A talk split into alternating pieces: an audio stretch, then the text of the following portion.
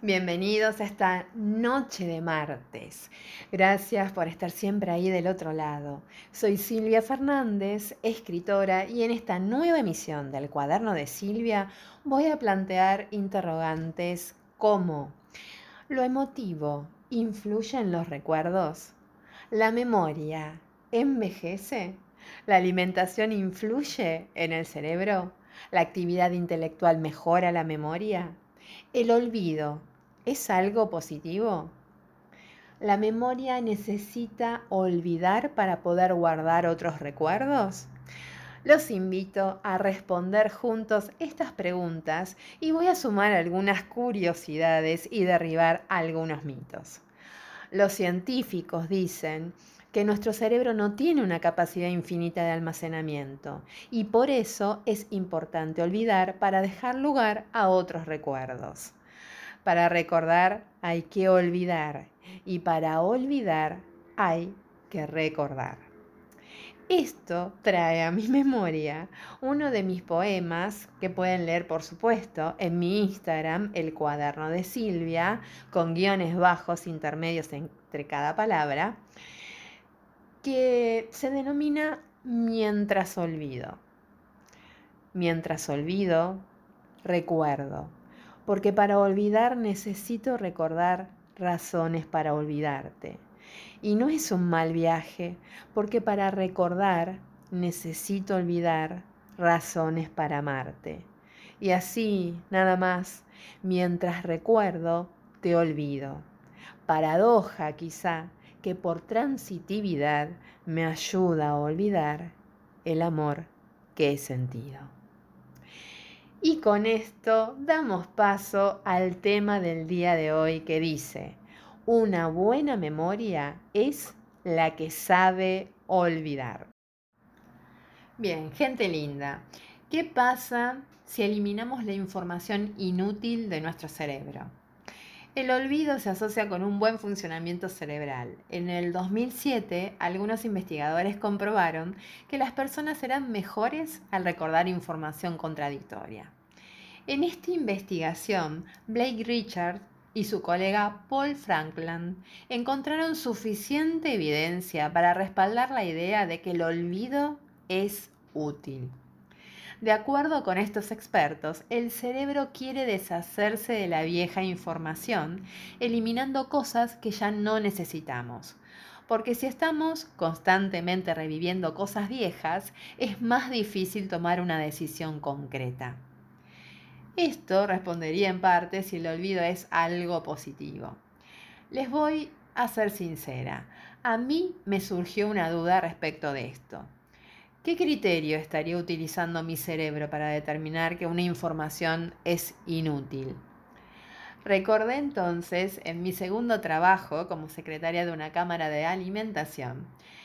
Yo memoricé todos los números telefónicos de los socios porque así no tenía que recurrir a la agenda, que en ese momento no era electrónica, y me daba un acceso rápido a resolver en mi tarea diaria esos llamados.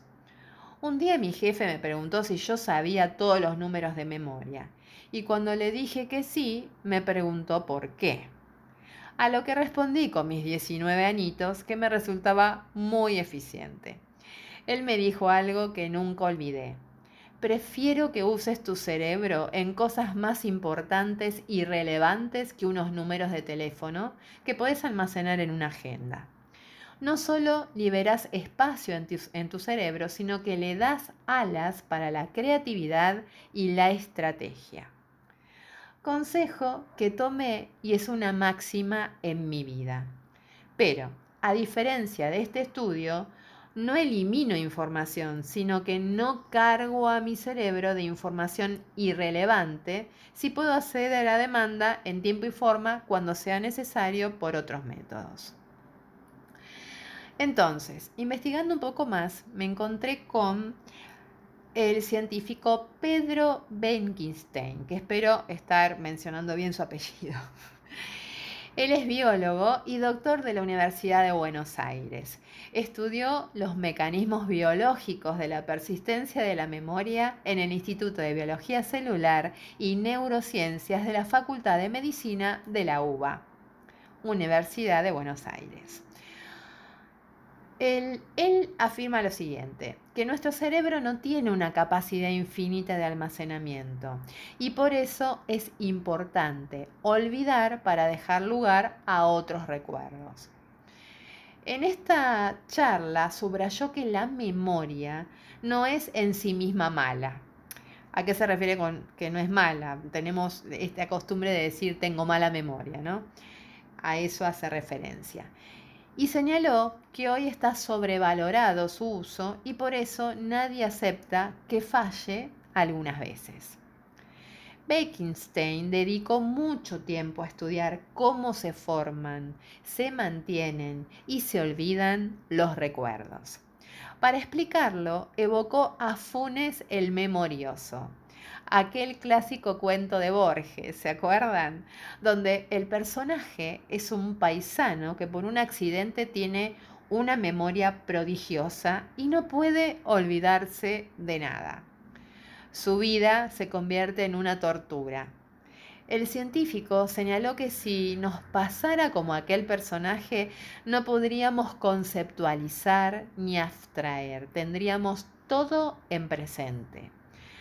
Para el experto, una memoria prodigiosa no sirve para nada, tiene que fallar y la idea es que sea flexible. Esto nos lleva a otra pregunta, que es la de si la memoria es ilimitada. Y su respuesta fue que para la ciencia aún no se descubrió cómo medir la capacidad de almacenamiento del cerebro. Pero sí existen dos hipótesis al respecto. Presten atención a esto, ¿no? Hay dos hipótesis. Una es que la capacidad del cerebro es limitada y no puede guardar todos los recuerdos. Se sabe que esto se va modificando con el tiempo y aún no se puede medir qué espacio ocupan en la mente. En este sentido se habla de que no hay lugar para tanta información en el cerebro y por eso se van borrando algunos recuerdos para dejar lugar a otros nuevos. Bien, esa fue la primera hipótesis. Mm, vamos por la segunda.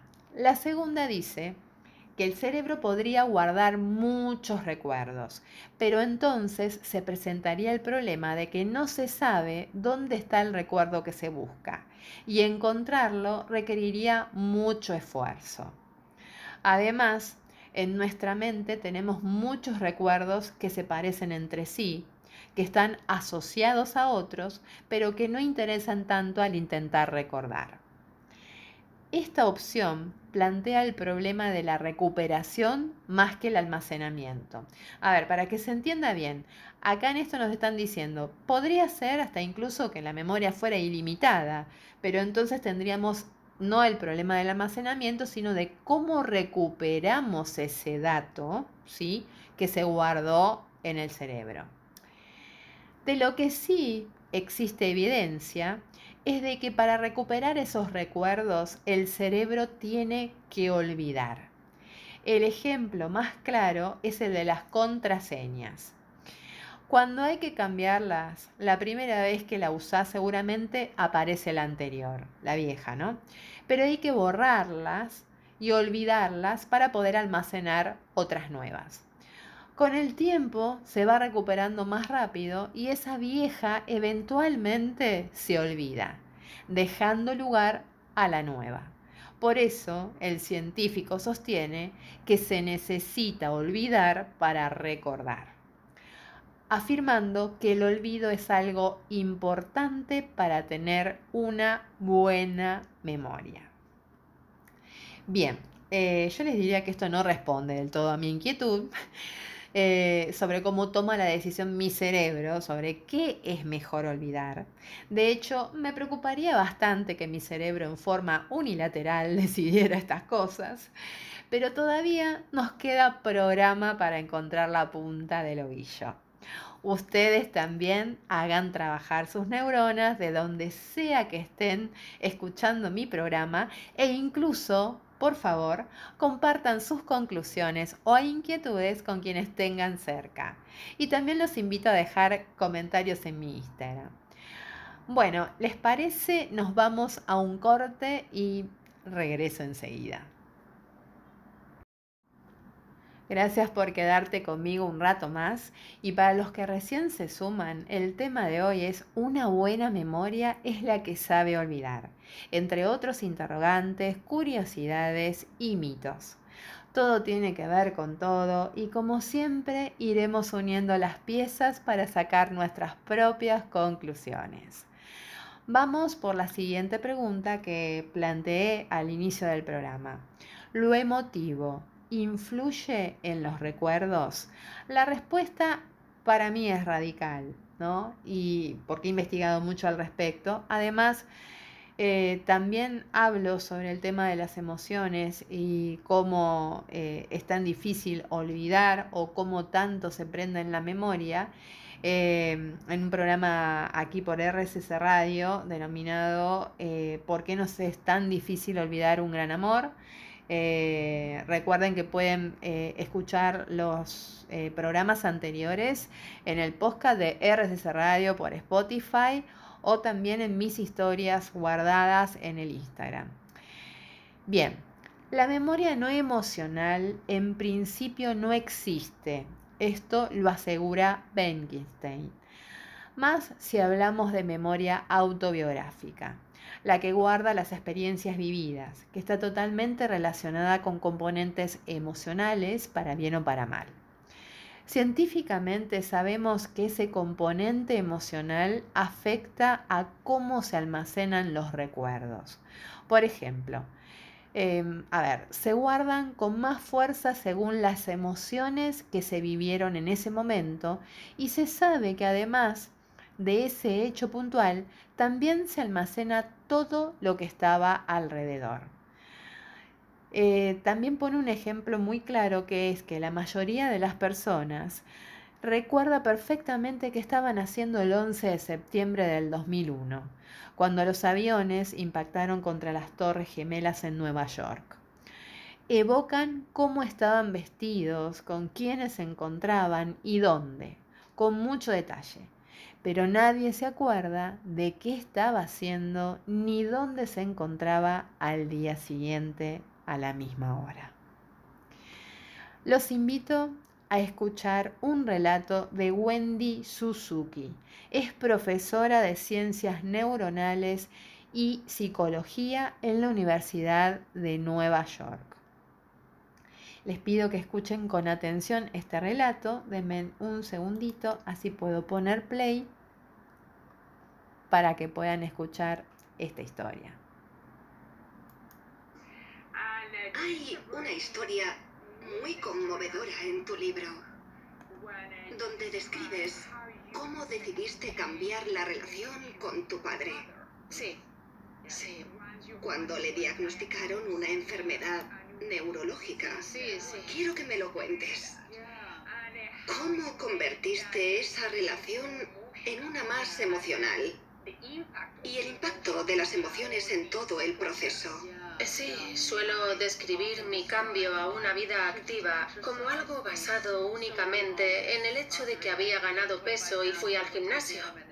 Lo cual es cierto, fue una motivación muy grande. Pero he de añadir que al mismo tiempo que empecé a notar los efectos positivos del ejercicio en mi cerebro, mejoras en mi atención, memoria y ánimo, fue cuando diagnosticaron a mi padre de demencia. Todo lo que había mejorado en mí, todas esas habilidades cognitivas, estaban empeorando en él. Un hombre muy inteligente, ingeniero eléctrico en Silicon Valley, en sus inicios en los años 70. Muy listo, curioso, siempre leyendo algo. Y un día llegó a casa después de ir, como todas las tardes, a por su café a una cafetería cerca de casa, a solo unas siete calles de distancia, y le dijo a mi madre que le había costado encontrar el camino de vuelta. El hipocampo es una estructura crítica para la memoria espacial. Enseguida me di cuenta de que le pasaba algo en el cerebro.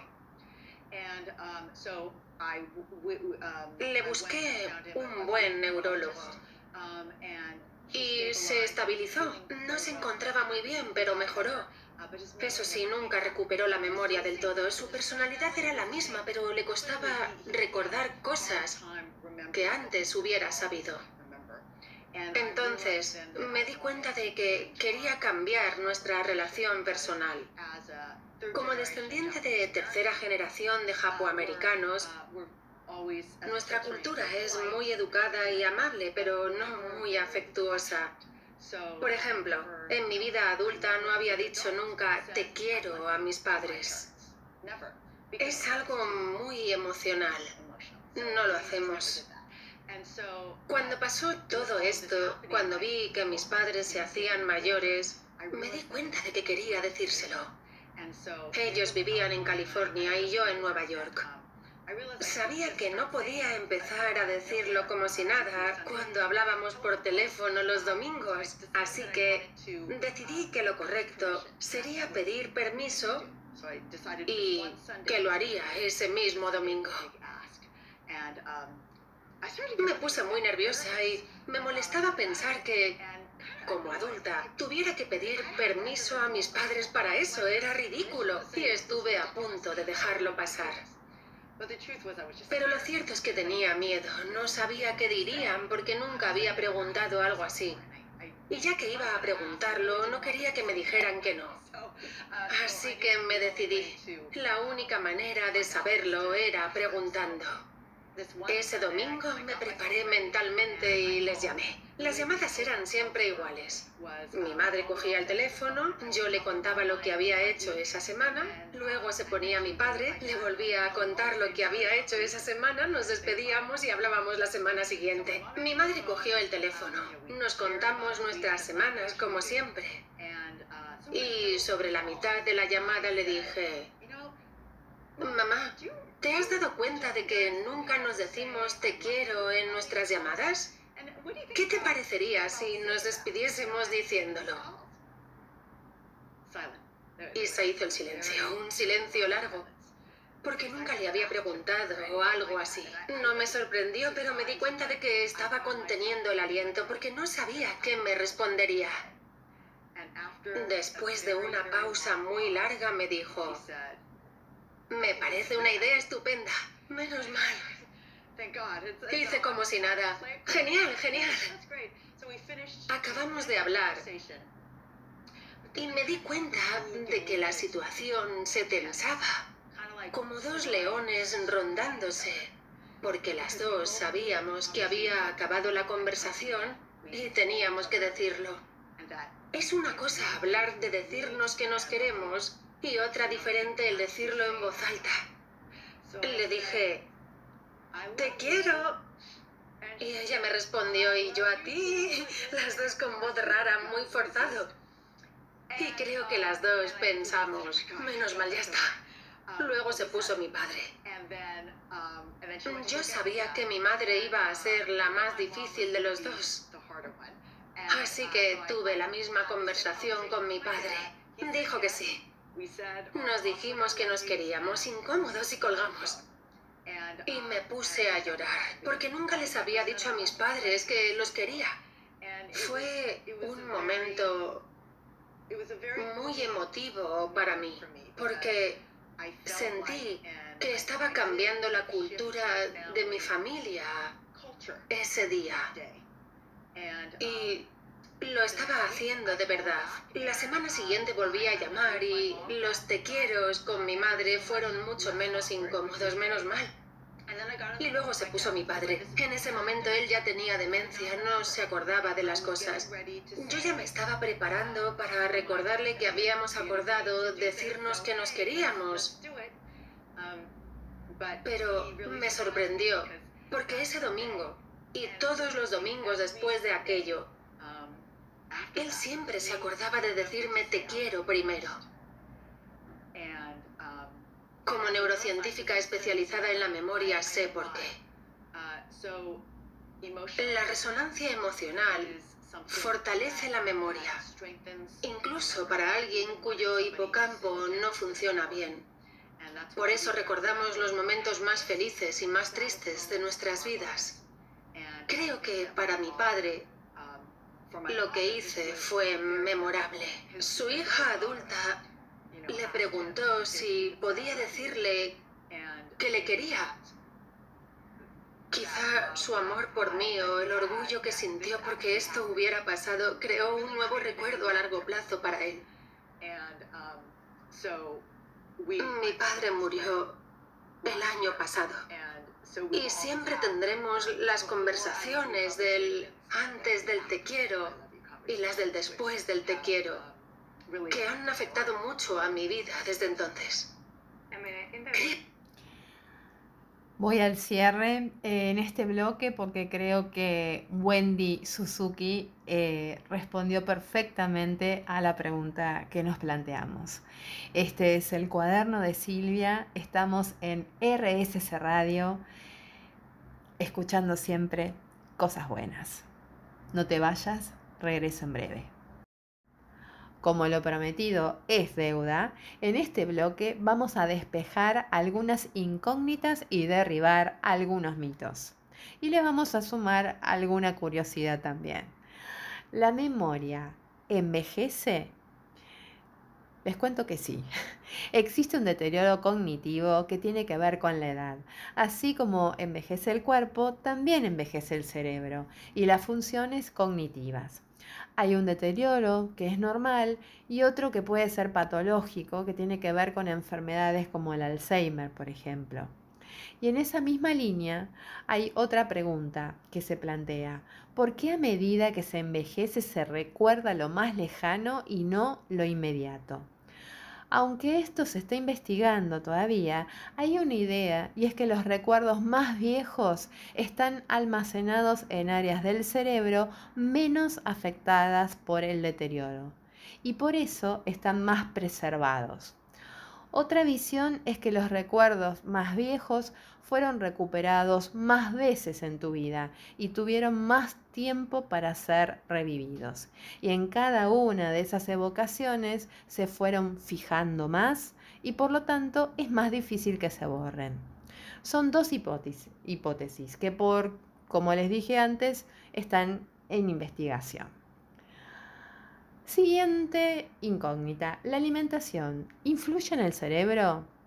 Claro que sí. La memoria es parte del cuerpo. De la misma manera que si uno no come sano, no practica una actividad física y fuma, le hace mal al cuerpo, también perjudica al cerebro y por lo tanto a la memoria. Es difícil tener un cerebro saludable en un cuerpo enfermo porque es lo mismo, son una unidad. ¿La actividad intelectual mejora la memoria? Les cuento que hay evidencias científicas que demuestran que sí. Se estudiaron a personas con diagnósticos de Alzheimer y las que no habían tenido la enfermedad. Se observó que estas últimas habían sido personas con un alto nivel intelectual eran universitarios y habían tenido intensas relaciones sociales. Se empezó a pensar que la actividad intelectual aumenta la reserva cognitiva que previene el deterioro. Quienes realizaron más actividades intelectuales a lo largo de su vida tienen un cerebro preparado para generar atajos y resolver los problemas cuando alguna otra estructura está dañada conocen otros caminos y se generan conexiones neuronales por otros lugares. Ahora vamos a derribar algunos mitos. A ver, ¿mirar televisión descansa? Mito. No descansa porque uno presta atención a algo y en eso se gastan recursos cognitivos. Siempre, siempre es mejor dormir. Y en cuanto a los mitos más frecuentes, vamos, que solo usamos un porcentaje del cerebro cuando hacemos una actividad cognitiva. A ver, primero hay que aclarar que es muy difícil medir cuánto se usa el cerebro. Es un error pensar que cuando una persona no está haciendo nada, el cerebro no trabaja.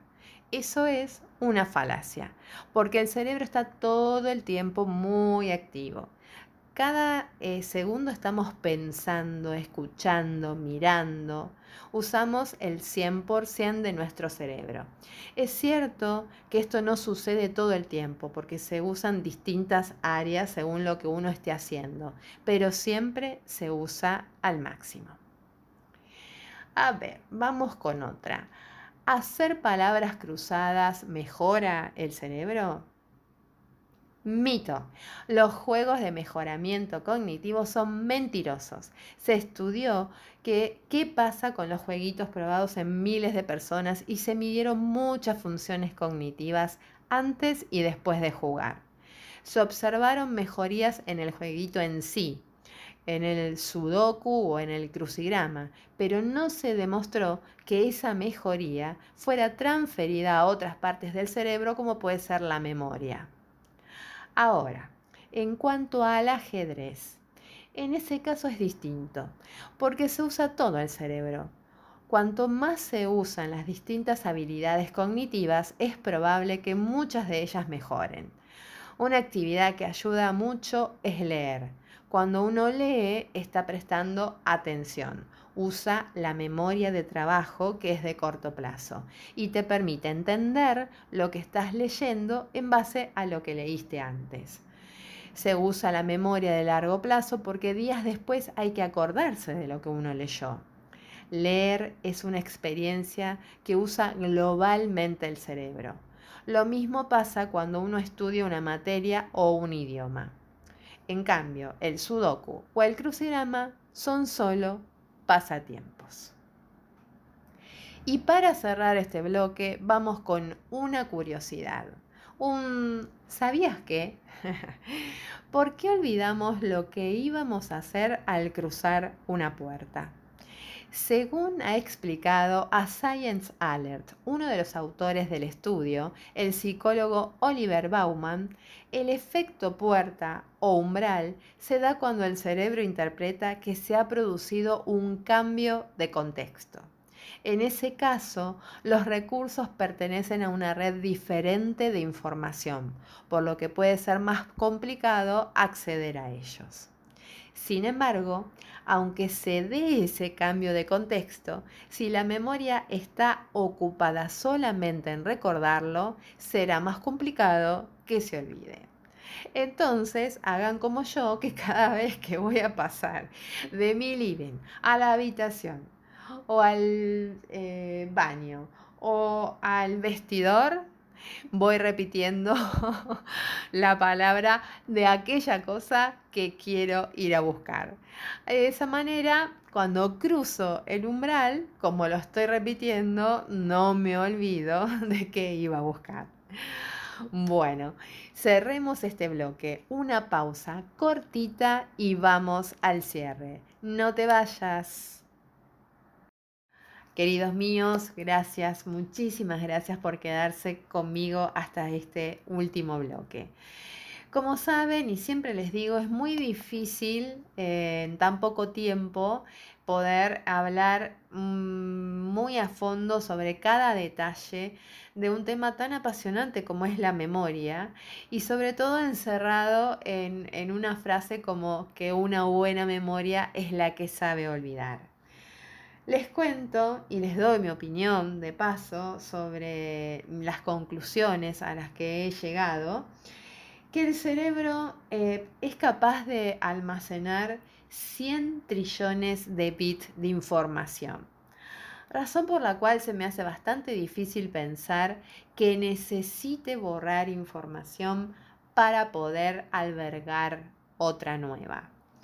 Como yo les he contado en programas anteriores, em, Nazaret Castellano, que es una física teórica y doctora en neurociencia por la Universidad Autónoma de Madrid, em, ha hecho muy famoso un concepto con respecto a que, que el cerebro no sabe olvidar, sino que sabe reemplazar, ¿no es cierto?, los recuerdos.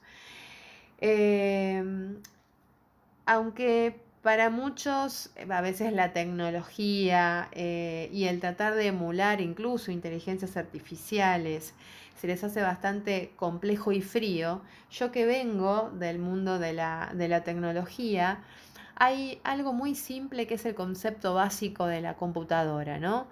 que es cuando la aprendemos, la computadora sabe perfectamente lo que tiene que hacer, eh, aun cuando no tiene cargado ningún sistema eh, operativo, es capaz de encenderse de encenderse y darnos la posibilidad de poder cargarle su sistema operativo. Esto es porque tiene una memoria. Esta memoria se llama ROM. Esta memoria ROM, que es Read Only Memory, que solo, esta memoria que solo se puede leer. El ser humano para poder crear esto se ha basado en el propio, eh, en el propio nacimiento, ¿no? Es cómo un bebé cuando nace es capaz de eh, succionar el pecho de la madre o eh, de moverse o de mirar, observar, mover sus ojos, sus manitos, sus piecitos. ¿Quién le enseñó a hacer eso? Eso viene innato en una memoria que podríamos decir ya bien instalada en este bebé.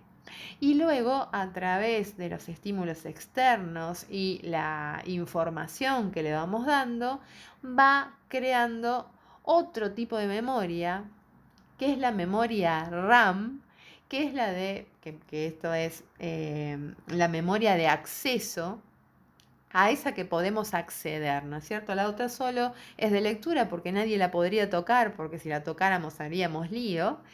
Eh, y esta otra información es la que nosotros podemos acceder. Entonces, el concepto sobre el cual se ha hecho eh, esto en una computadora es el mismo concepto por el cual nosotros imaginamos la manera en que albergamos y accedemos a datos que tenemos en la memoria. Algunos científicos dicen que para que la memoria quede más grabada, va a influir siempre el contexto, la motivación, los deseos, los temores, las fantasías, el estado físico y la condición biológica.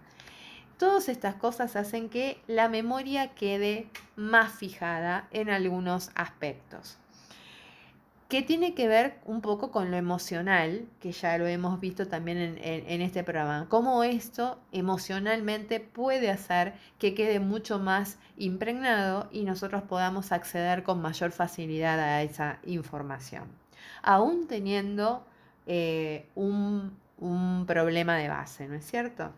Entonces, em, acá lo que estaríamos diciendo cuando una buena memoria es la que sabe olvidar, en realidad viene a ser aquella memoria que puedo poner en acceso más rápido, ¿no? Es decir, fíjense ustedes, para hacer todo lo que hacemos en nuestro día, en nuestra vida diaria, estas cosas cotidianas, como abrir la heladera, como levantarme de la cama, como correr las cortinas, eh, como prender la computadora, como limpiar la casa, todas estas cosas están en nuestra memoria de acceso rápido, pero sobre todo aquellas que nos pueden poner en riesgo, como por ejemplo saber que si hay una serpiente que puede ser venenosa, eh, estoy en riesgo de que me pueda picar, me pueda envenenar, que si estoy cocinando, eh, estoy en riesgo de poder quemarme. Esas cosas, por lo general, son em, informaciones que deben mantenerse constantemente accesibles porque son, forman parte de nuestro propio cuidado y supervivencia. Entonces, si yo tuviera en, en esta memoria de fácil y rápido acceso toda la información, sería muy difícil que mi cerebro acceda rápidamente a esa información para poder protegerme de un montón de cosas. Esa es la razón por la que no es que necesite olvidar literalmente, sino que esa información debe quedar un poco más atrás por decirlo de alguna manera, para que lo que necesito cotidianamente y aquello que me puede a mí sacar de un riesgo esté más accesible. Entonces, imagínense en la computadora cuando nosotros tenemos las carpetas de información absolutamente desordenadas. ¿no? Entramos a buscar archivos y decimos, si no tiene un rótulo correcto, si no está guardado una carpeta con un rótulo correcto, y si eh, guardo fotos también, como hacemos habitualmente, sacamos millones de fotos y después cuando queremos encontrar la del viaje que hice hace dos años atrás, tenemos que andar haciendo una búsqueda que nos lleva un montón de tiempo. ¿Por qué? Porque no la organizamos, porque de alguna manera tampoco le dimos contexto para poder encontrarla fácilmente. Entonces, a la información que vamos obteniendo no pueden ser datos totalmente aislados y no unidos a través de, de nada. Entonces, en este caso, tiene que tener un sentido, tiene que tener un orden y una organización para poder acceder mejor a ello. Y por supuesto, aquella información, aquel conocimiento que he adquirido, más que olvidarlo, como lo he hablado también en otros programas, el circuito que se va armando en mi cerebro, si lo viéramos, eh, como, un, como caminos eléctricos los veríamos más marcados y si fueran surcos serían más profundos aquellos por los que pasamos más veces. Aquellos que no utilizamos tanto no es que se olviden o desaparezcan, sino que no los tengo tan accesibles para poder traerlos, digamos, a mi memoria inmediata. Entonces, esta frase que es una buena memoria es la que sabe olvidar, tiene que ver precisamente con esto, con aquello que no voy a tener en mi memoria inmediata para poder precisamente tener una mejor memoria sobre lo que sí necesito. Y como me dijo mi jefe, y calculo que puede ser que lo haya escuchado o se haya basado en una frase de Albert Einstein, no guardes nunca en la cabeza aquello que te quepa en un bolsillo. Este es el cuaderno de Silvia, poesía y reflexiones para tu alma por RSC Radio. Te espero el próximo martes a las 20 horas para seguir escuchando, como siempre, cosas buenas.